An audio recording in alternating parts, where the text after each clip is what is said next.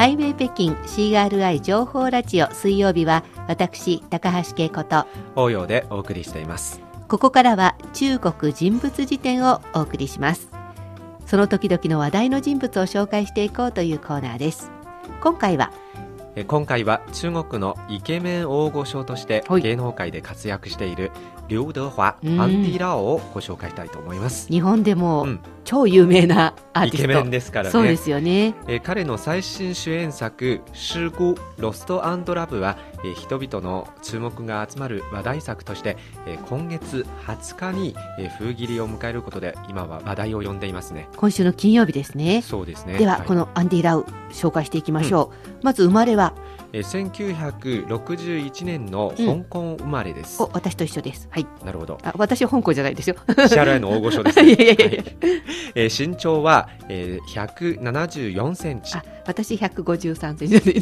だいぶ違いますね。はい。はい、続いていきましょう。はい。幼い頃から、えー芸能活動をしておりまして、はい。えー当時は両親の屋台を手伝うために、えー夜12時に寝て、うん。えー朝は4時か5時に起きるという生活を続けていたそうです。結構きついというか頑張り屋さんだったんでですよね。それはどうしてこう今芸能界の方に入ってきたんでしょうか、まあもともと目指していたと思いまうすね。ん。えー1982年、うん。えーテレビドラマの制作で名を馳せている香港無線テレビ、えー鑑賞は TVB ですけれども、ええ。そこの俳優養成所を卒業した後はですねうん。映画デビューを果たしまして、おえーー1985年からはですねえー歌手としての活動も始めました、うん。えー今はですね今じゃなくて、1980年代の頃からもうすでに、えー有名でしジャッキー・チューンはい。やジャンシュエヨヨですね、うん。えー、ゴ・フチャン、うん。アーロン・クオック、うん。えーそしてリー・ミン、エオン・ライとともに四大天皇と呼ばれまして、はい一つの時代を築いたそう4人だですったんでねすよね。私がちょうど中国語を習い始めたのが、えーまさに80年代の後半なんですけど当時はもうこう香港四天王って言って中国語を習っている女性はこの誰かが必ず一人好きっていう感じ。それくらい有名でしたね。私もちょうど80年代生まれですから、うん。えーまあ、この四大天皇はうん。本当にカリスマ的な、えーそうですね。存在だったんですよね。あの。歌みんな歌もやるし、ドラマも出るみたいな感じでしたもんね、はい。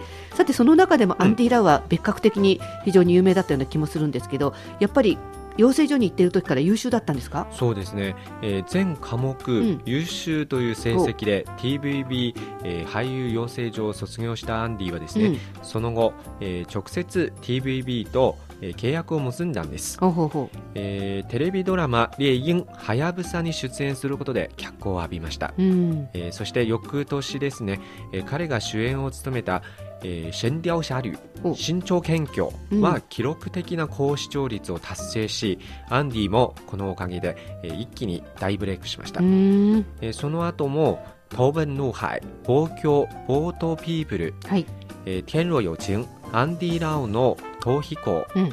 暗戰」「デッドエンド」はい。そして「天下無賊」イノセントワールドなどの、えー数々の話題作に主演しまして、うん。人気俳優としての、えー不動の地位を築きましたね。はいもうこの辺りすっかり有名になってますもんね、はい、えー2013年までは、えー彼は金蔵賞で3回、はい。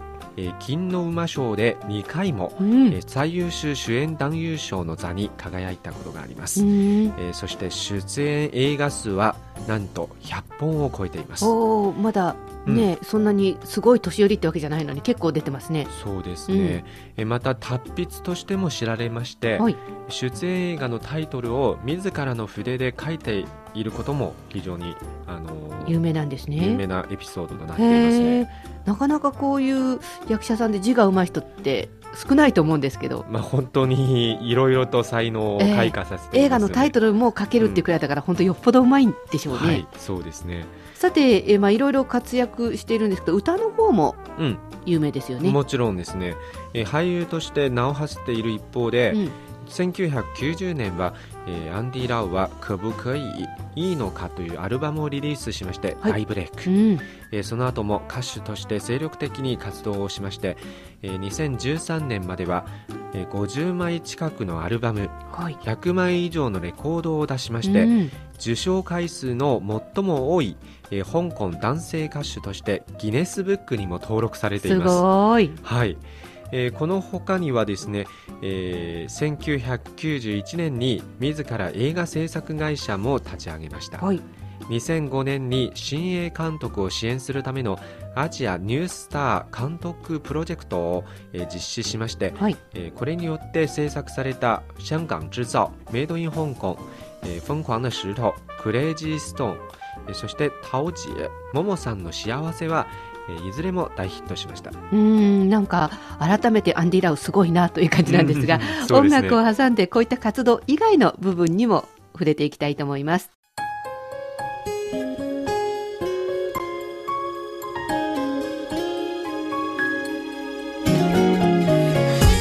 お聞きの番組はハイウェイ北京です。引き続きお楽しみください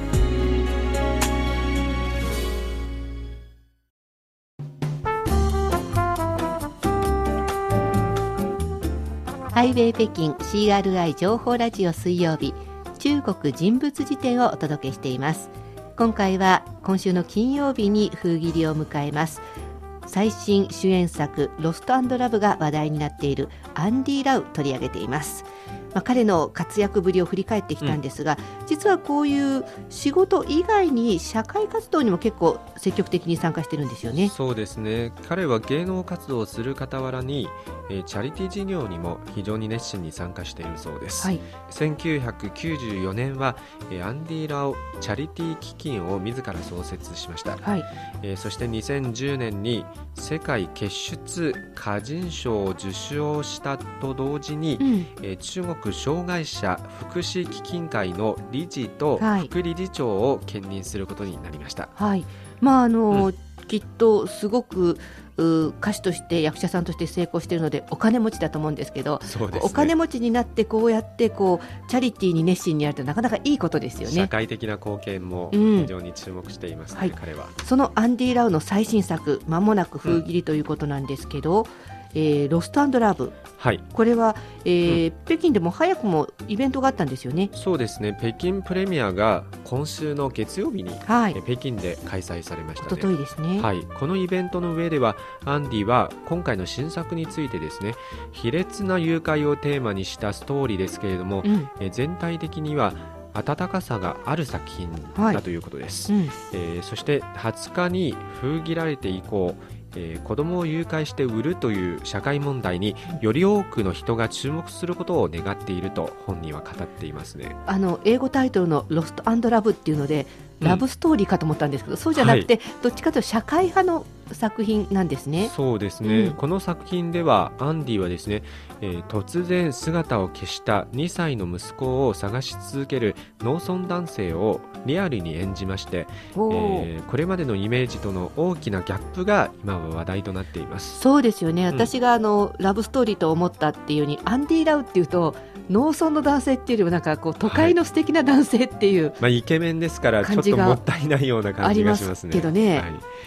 えーこの農村男性になりきるためにはですね、うん。彼は全身を日焼けしまして衣装もスタッフがわざわざ農村から取り寄せたそうです、うん。また監督の方三元さんによりますとですね迫力を出すために、えー今回のうー作品を作るときにですね、うん。アンディが演じる、えー、来宅官という役が、えー殴られるシーンはうん。本当に殴られていると明かしました、普通ああいうのってこう、うん。当たらないようにとかしてるんじゃないんですか？そうですね、はい。えー。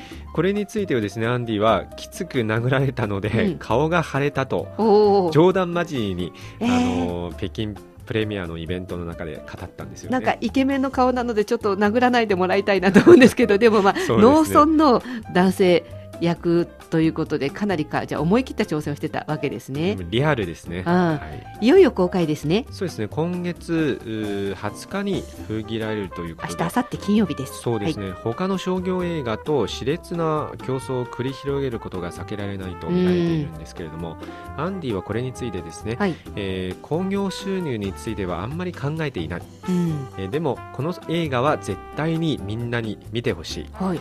えー、誘拐される子供が減ったら、えー、それだけ大きな意味があると語りましたね、うん、やっぱりこう社会派の作品なので収入云々ということよりも、うん、そのことでこう社会に訴えたいっていう感じなんでしょうかね。